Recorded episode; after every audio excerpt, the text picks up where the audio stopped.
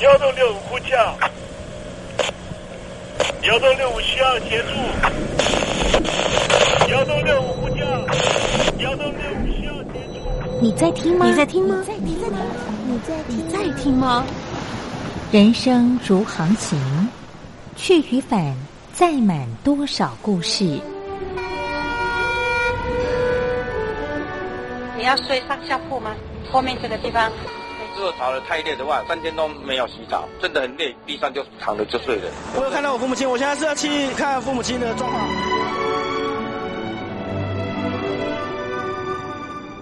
聆听故事湾，让每个故事找到属于自己的码头。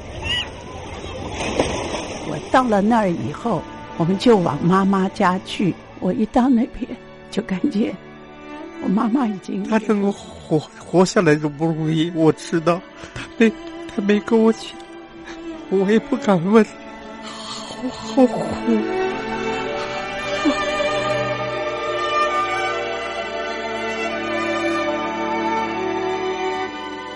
聆听故事湾，聆听故事湾。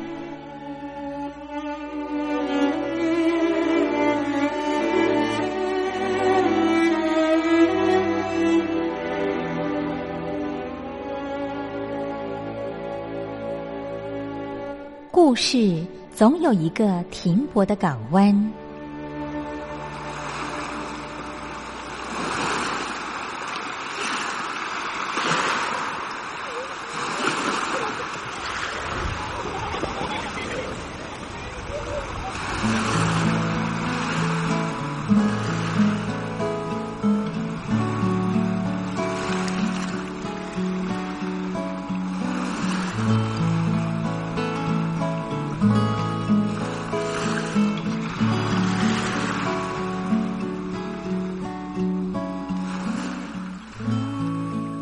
一二三四五六七七六五四三二一，大陆听众朋友您好，我是您的好朋友东山林，在台北问候您。正在为您进行的栏目就是聆听故事湾，一二三四五六七七六五四三二一，全年无休，每天在空中为您服务。您在每天的凌晨三点十分，或是傍晚的六点十分，都可以在光华之声频道收听到这个栏目。聆听寰宇趋势，不用太多解释，因为聪明的你心中自有诠释。亲爱的听众朋友，我们的节目早晚各一次，听众朋友你可以选择最适宜的时间，和东山林共度这短暂的五十分钟的时光，就在光华之声的频道空中相见。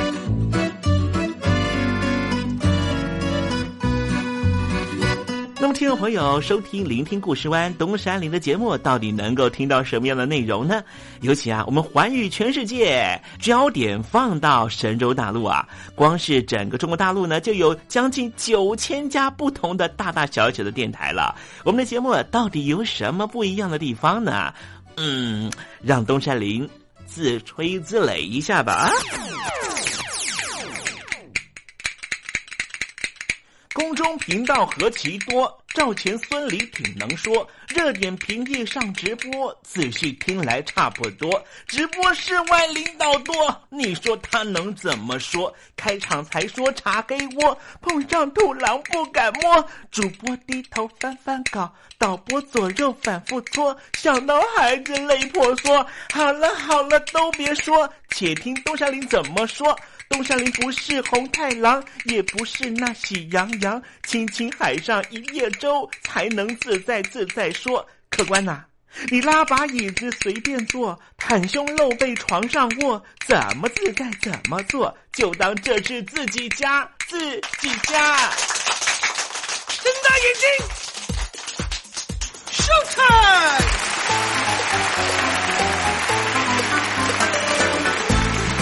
听众朋友，你好，我是你的好朋友东山林，在台北问候您。正在为您进行的栏目就是《聆听故事湾》啦。为什么节目的开场要这样的隆重呢？因为在凌晨三点钟的时候才进行我们的节目啊。听众朋友可能正在打瞌睡之中，或是呢在睡梦之中，所以呢要赶快把听众朋友呢让那瞌睡虫踢到九霄云外啦。听众朋友，今天的节目非常的精彩，千万不要错过喽。那么精彩的内容到底包含了什么呢？赶快让东山林为您报告。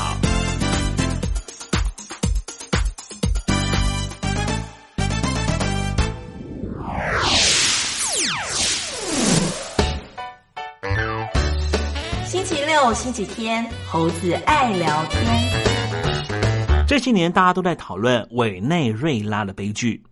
左翼政权方面呢，垄断了所有这个国家的政治资源，让整个国家陷入了困境。即便是全世界前五大的产油国，但是委内瑞拉人现在却必须要吃馊水。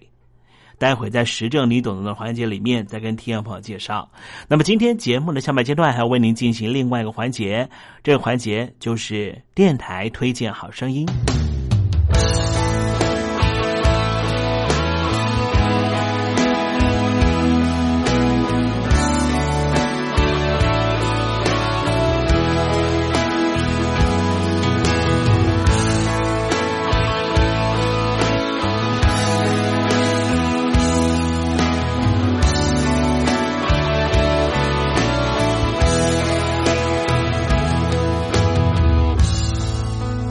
谁和你在爱中飞行？我是石康君，在台北祝福你和他一路顺风哦。用了情，听你唱一了百了的表情，脏了心，再次让自己透明。我靠近，只会更看清你向他接近，怎么停？才能陪你到绝境，用尽了所有力气学他的强硬，末日来临让你抱得更紧。曾相信坚持能够让你不灰心，失去他我仍能给你真心。三只孤鹰在爱中飞行，你追他的幻影，我却追你重伤的追寻。眼泪在这场游戏从来不肯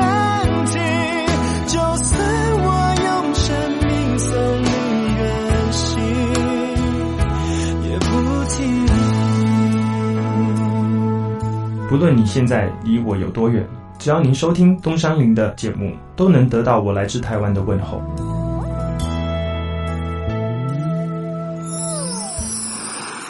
这里是光华之声。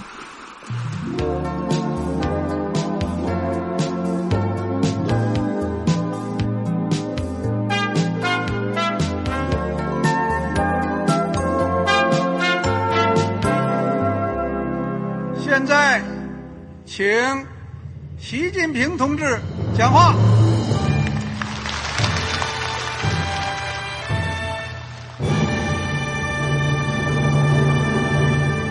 中国梦必须紧紧依靠人民来实现。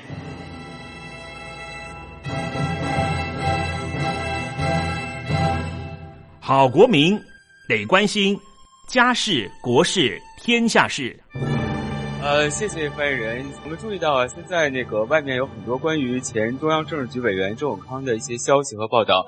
我不知道发言人对这个事情有没有什么可以呃透露、可以披露的。国家对于公示啊，不是什么东西都要公示的。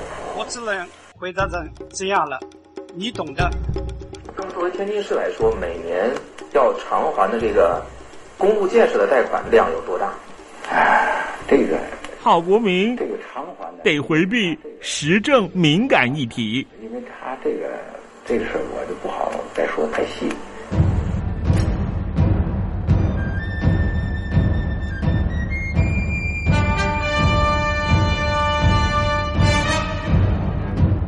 我们要坚持人民当家作主坚持人民主体地位。任何官方不宜说太细期望您体谅的话题尽在时政，你懂的。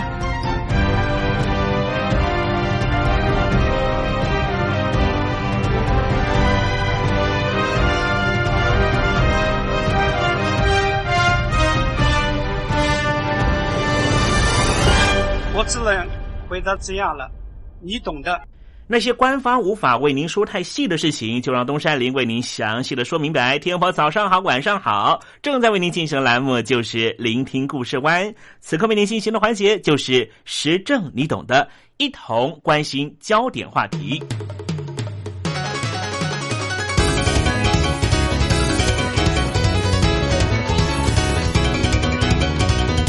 你知道吗？全世界最棒的可可豆就生长在南美洲的委内瑞拉。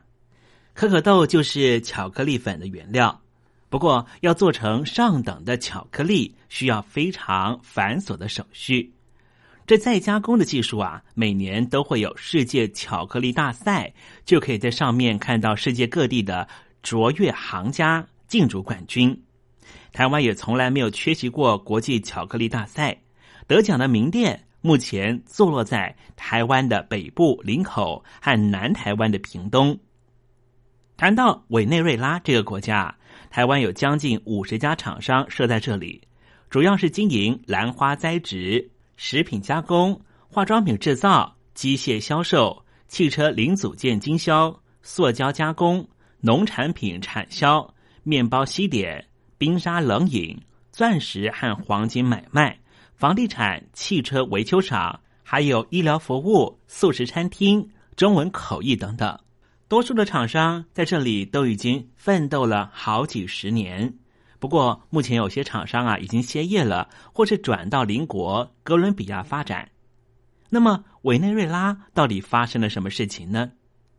坐拥世界顶级可可豆原产地、四百年手工制作工艺传承，而且好几次获得国际巧克力大赛冠军的委内瑞拉，国民能够摄取的卡路里反而是每年减少。二零一八年，委内瑞拉的人均体重相较于二零一七年，竟然是骤降了十公斤。原因是什么呢？当然就是贫穷。根据路透社的报道，委内瑞拉当地三间大学联合发表调查报告指出，最近几年因为经济不断恶化，没有足够金钱维持温饱，委国民众大多都在饥饿中醒来。二零一六年全年，这个国家的人均体重平均一个人，相较于二零一五年减少了八公斤。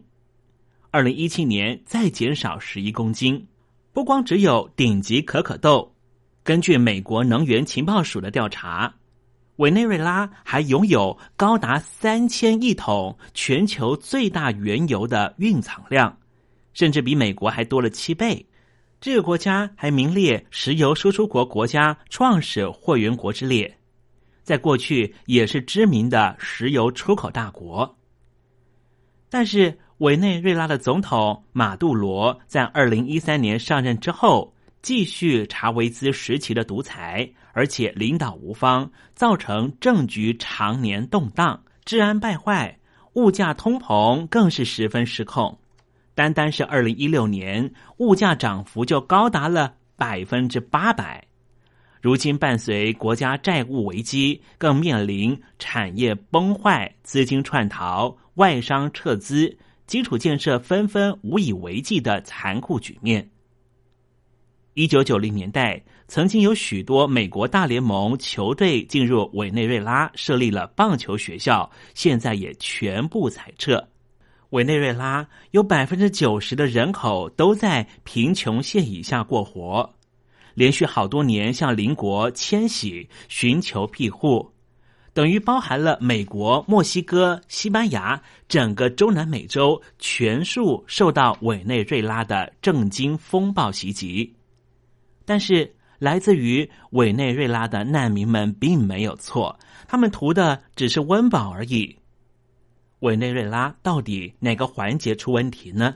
还是整个拉丁美洲都得背负不得幸福的原罪呢？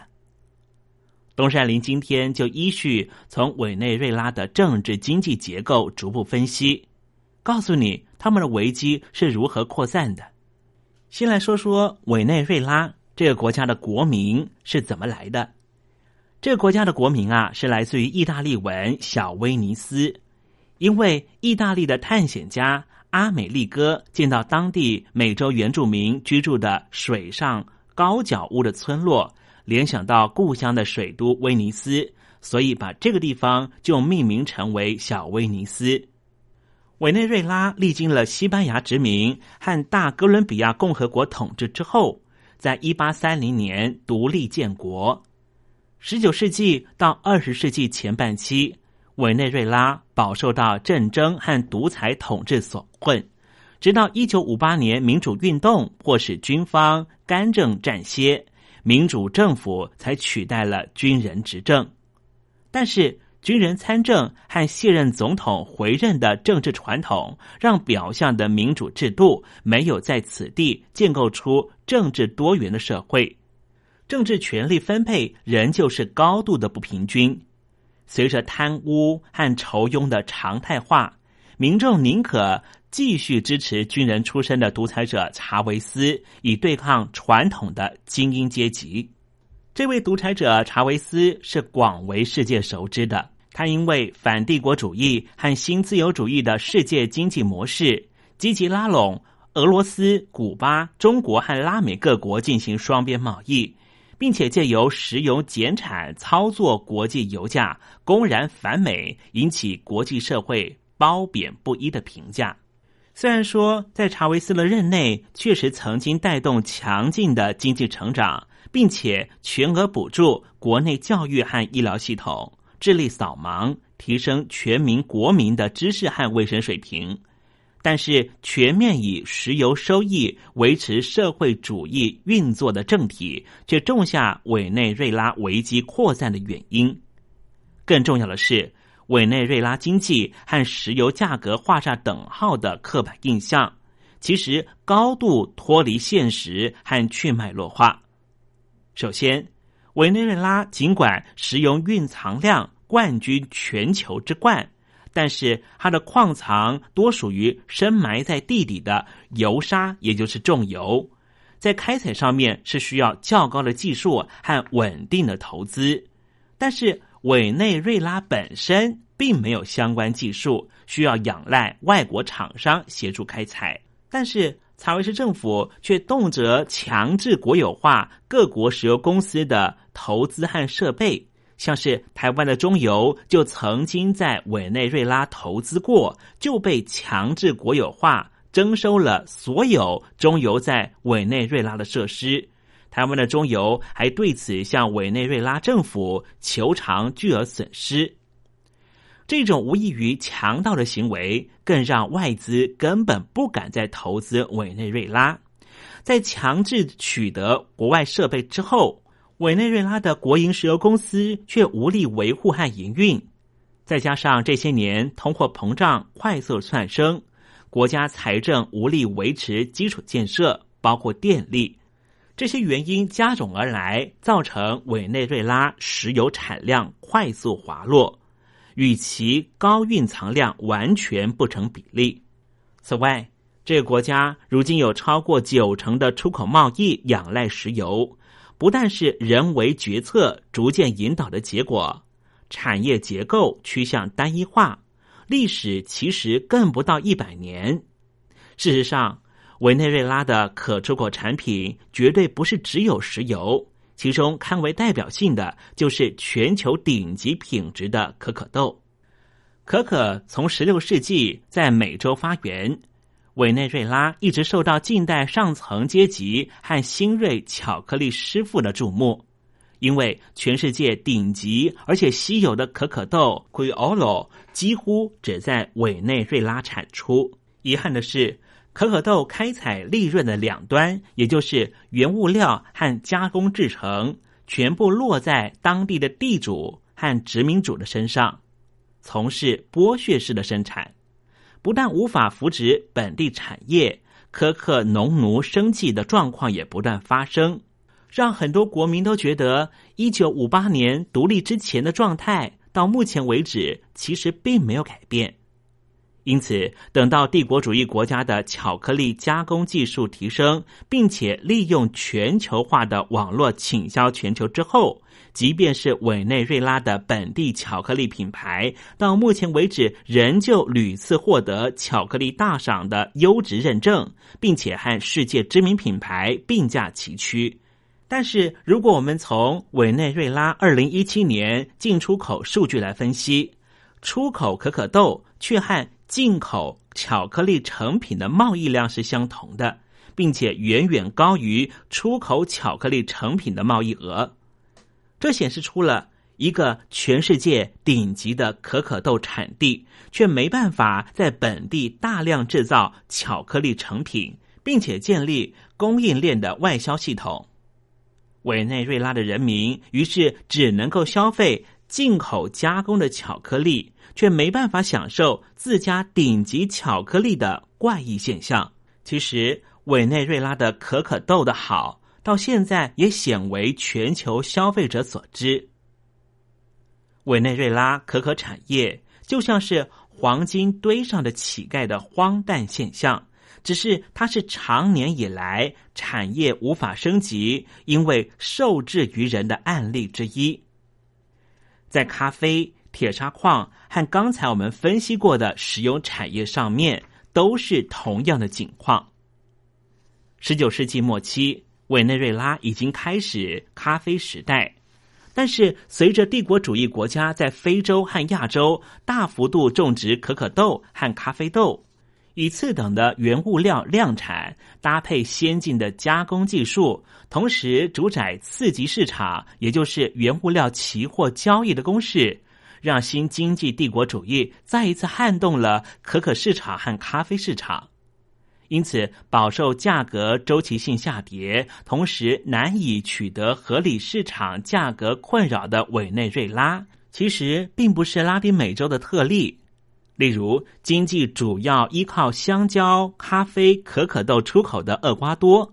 却直到一九六零年前后，每十名厄瓜多人之中，仍旧有七个人缺乏基础卡路里，更是世界上死亡率最高的国家之一。直到一九二二年某一天晚上，委内瑞拉一夕之间变成了产油国。拜二次世界大战对于原物料需求恐急所赐，委内瑞拉强化了它的国际地位。并且和外资合作炼油的同时，却罹患了荷兰病，也就是让产业结构开始高度依赖单一产品。在石油开挖之前，原本农业产值占全国经济总量三分之一的委内瑞拉，到了一九五零年代，农业产值只剩下不到百分之十。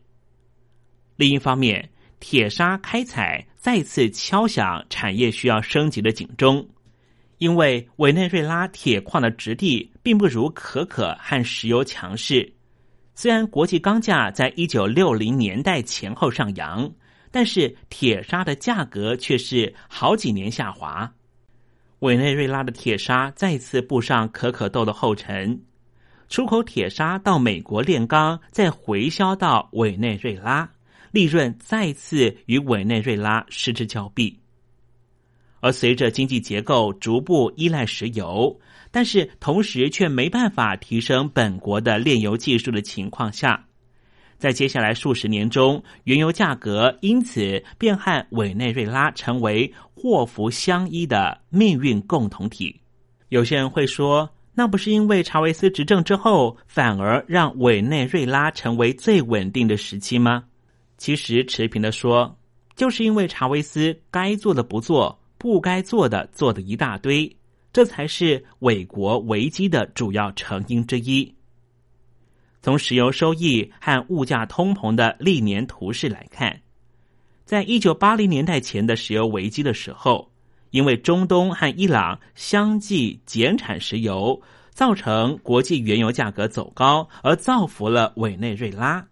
当时委内瑞拉甚至勉强还有余力收容哥伦比亚内战下的难民。在查韦斯执政之前，委内瑞拉已经有两次通膨率将近百分之百。简单的说，最近几年在新闻上面看到委内瑞拉的情况都是麻疹爆发、医疗资源短缺、孩童捡垃圾来吃、毒枭横行这些危机在扩散。这样的情况在二零零零年前就曾经发生至少两次。就研究数据提到，一九八四年有百分之三十四的人口生活在贫穷线以下，一九九五年也有百分之六十六的贫穷线人口，也就是卡路里的摄取十分匮乏。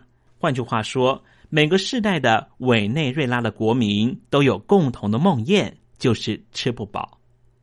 反观大独裁者查韦斯任内，确实钳制新闻自由，破坏民主制度。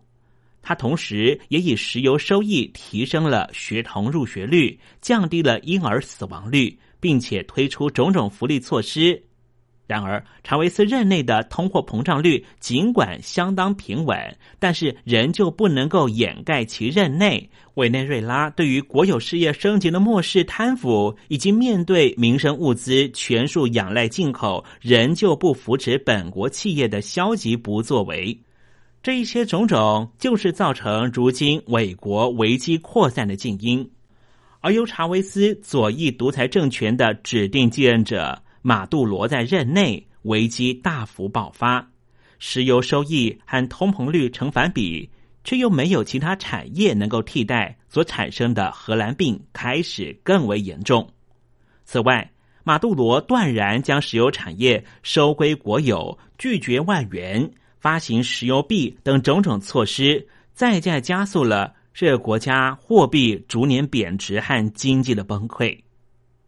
民生凋敝之下。马杜罗为了巩固政权，开始大规模逮捕反对派领袖，更是加深了人民对于危机短期没办法终止的疑虑，选择跨越国境到邻国避难，已经是不得已的选项。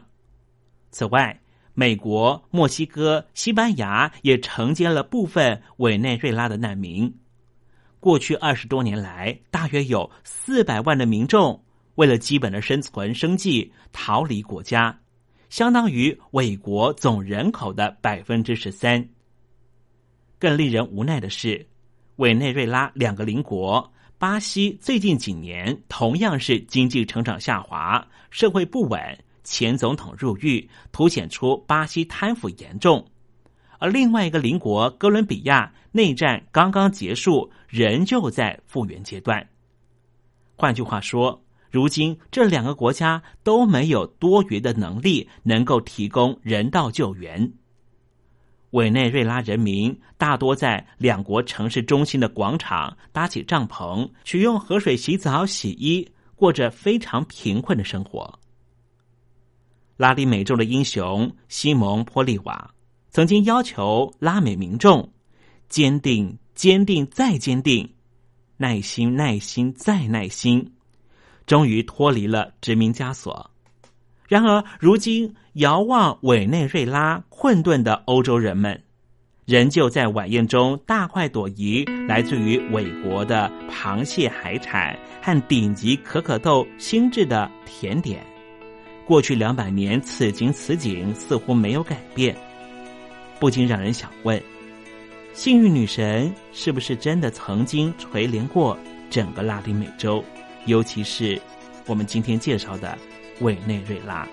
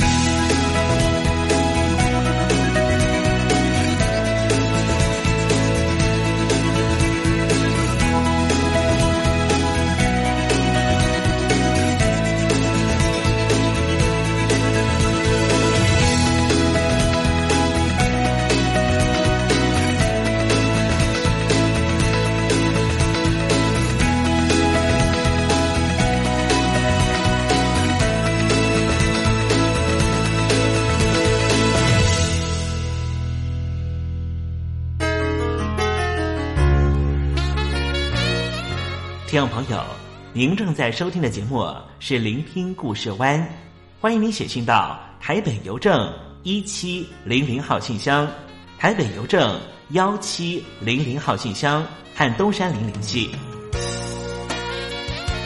东山林就是东边的山里有只麒麟的东山林，东山林等候您的来信哦。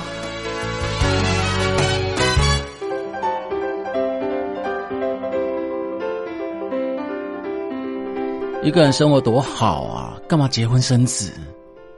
我们没想过生孩子，不想被孩子绑住吧？哎，没钱怎么生小孩？养孩子很花钱的。一胎化时期的大陆，多生一个孩子就是超生，会罚钱的。现在大陆全面二孩，名正言顺的可以多生一个孩子，大家却不想生。不生的情况下，大陆每年的出生率就像水滴般向下坠落。从上世纪九零年代开始，大陆出生人口出现趋势性下降，从每年两千多万人下降到两千零三年的一千六百万人以下，之后一直在一千六百万人上下波动，最低达到一千五百八十四万人。过去大陆引以为傲的人口红利，如今成为人口危机。一连串的人口问题，不但阻挡习近平中国梦的实现，也影响大陆的长远发展。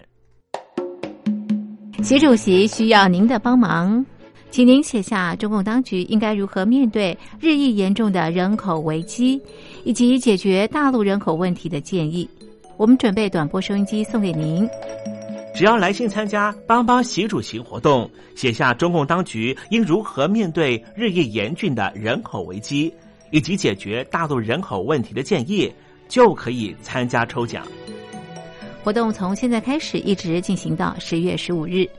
来信，请你寄到台北邮政一千七百号信箱，台北邮政一千七百号信箱，嘉陵东山零收。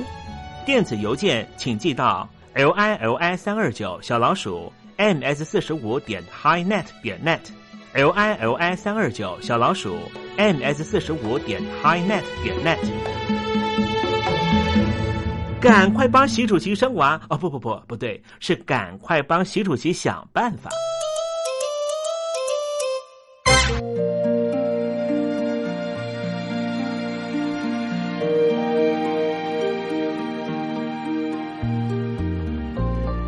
生活当中总有许多令人难忘的好声音。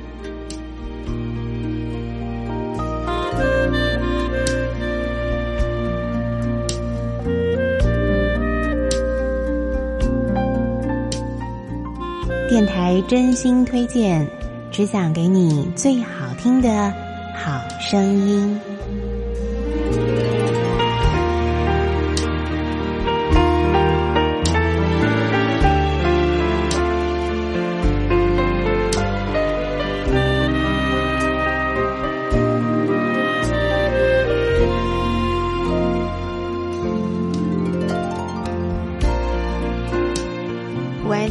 朋友们，欢迎您再度收听电台推荐好声音，我是冯安。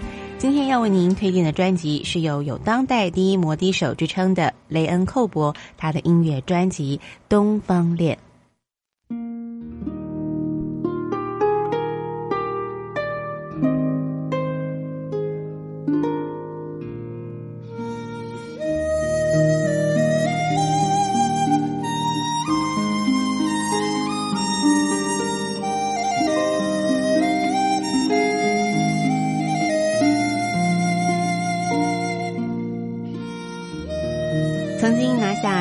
最佳作曲人奖的雷恩·寇伯可以说是一位吹笛好手，擅长来自世界各地的十五种管乐，包括像是中国竹笛、低音长笛等等。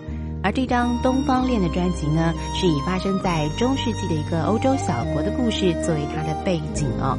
那么描写呢，两位来自东方的神秘访客所造成的惊奇冒险历程。现在呢，就请所有的听众朋友来欣赏专辑当中的第三首曲子，描述两位来自东方世界的魔法师到来的时候所发生的故事。这首曲的曲名是《面具背后》，我们一起来欣赏。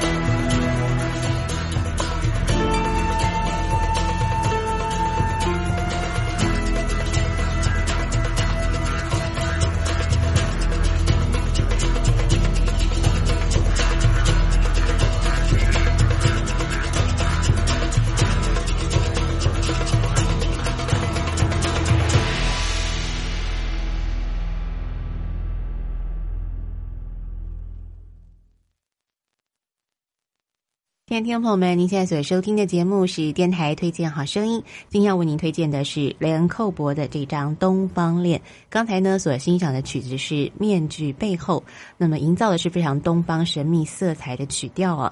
那么雷恩·寇伯呢，在这张专辑当中还特别啊，这个商请了大陆知名的一位二胡名家高韶清呢，共同来参与演出。现在呢，我们就一起来欣赏专辑当中的第十一首曲子《归乡》。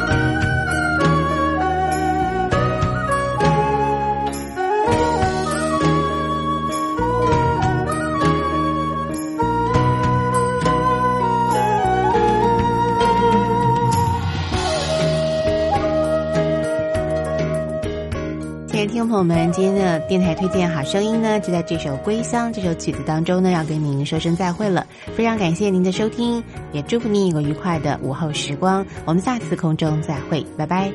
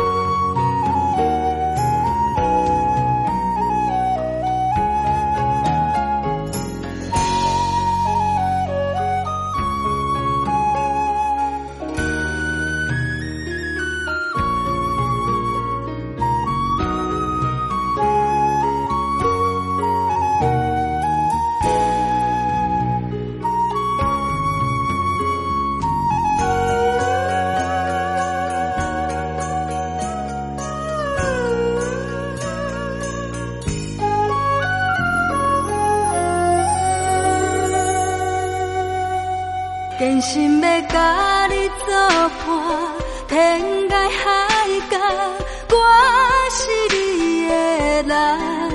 爱就是三更暝半，有你听惜我，窗外风雨我拢。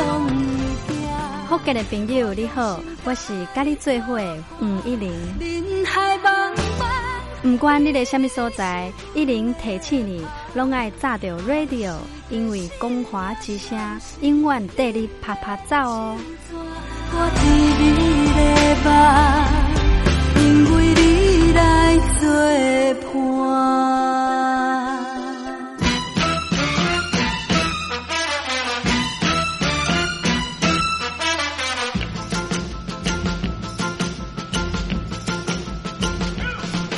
觉得生活无聊吗？觉得日子无趣吗？给您专业的两岸政治国际新闻，给您精彩的生活娱乐医疗休闲，您要的生活即时信息都在光华之声，贴近光华之声，丰富您美丽幸福的人生。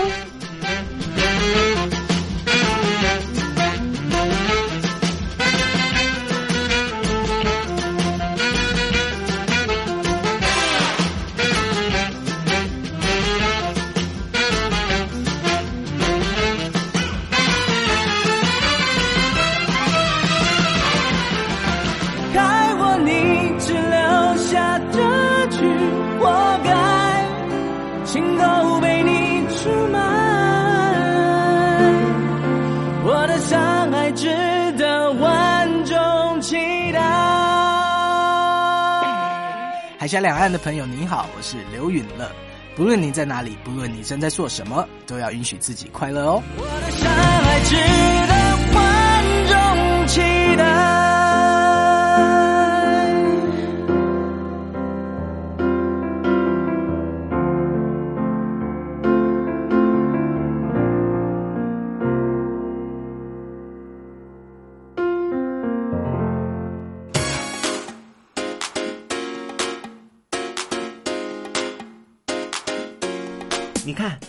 这里有首诗是听众送给我们的。我看看，光鲜亮丽，华美出众，传递讯息，情意无穷。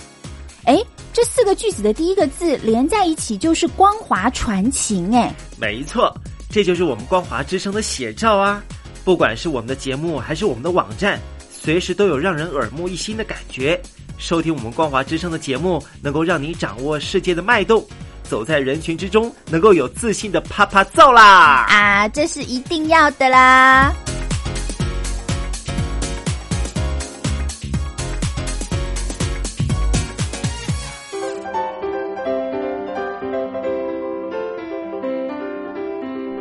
一个人生活多好啊，干嘛结婚生子？我们没想过生孩子，不想被孩子绑住吧？哎，没钱怎么生小孩？养孩子很花钱的。一谈话时期的大陆，多生一个孩子就是超生，会罚钱的。现在大陆全面二孩，名正言顺的可以多生一个孩子，大家却不想生。不生的情况下，大陆每年的出生率就像水滴般向下坠落。从上世纪九零年代开始，大陆出生人口出现趋势性下降，从每年两千多万人下降到两千零三年的一千六百万人以下，之后一直在一千六百万人上下波动，最低达到一千五百八十四万人。过去大陆引以为傲的人口红利，如今成为人口危机。一连串的人口问题，不但阻挡习近平中国梦的实现，也影响大陆的长远发展。习主席需要您的帮忙，请您写下中共当局应该如何面对日益严重的人口危机，以及解决大陆人口问题的建议。我们准备短波收音机送给您。只要来信参加“帮帮习主席”活动，写下中共当局应如何面对日益严峻的人口危机，以及解决大陆人口问题的建议，就可以参加抽奖。活动从现在开始一直进行到十月十五日。来信请你寄到台北邮政一千七百号信箱，台北邮政一千七百号信箱，嘉陵东山零收。电子邮件请寄到 l i l i 三二九小老鼠。ms 四十五点 highnet 点 l i l i 三二九小老鼠 ms 四十五点 highnet 点 net，赶快帮习主席生娃哦！不不不，不对，是赶快帮习主席想办法。好了，看时间，节目已经接近尾声了，非常感谢天宝收听今天的聆听故事，跟天宝说再见了，拜拜。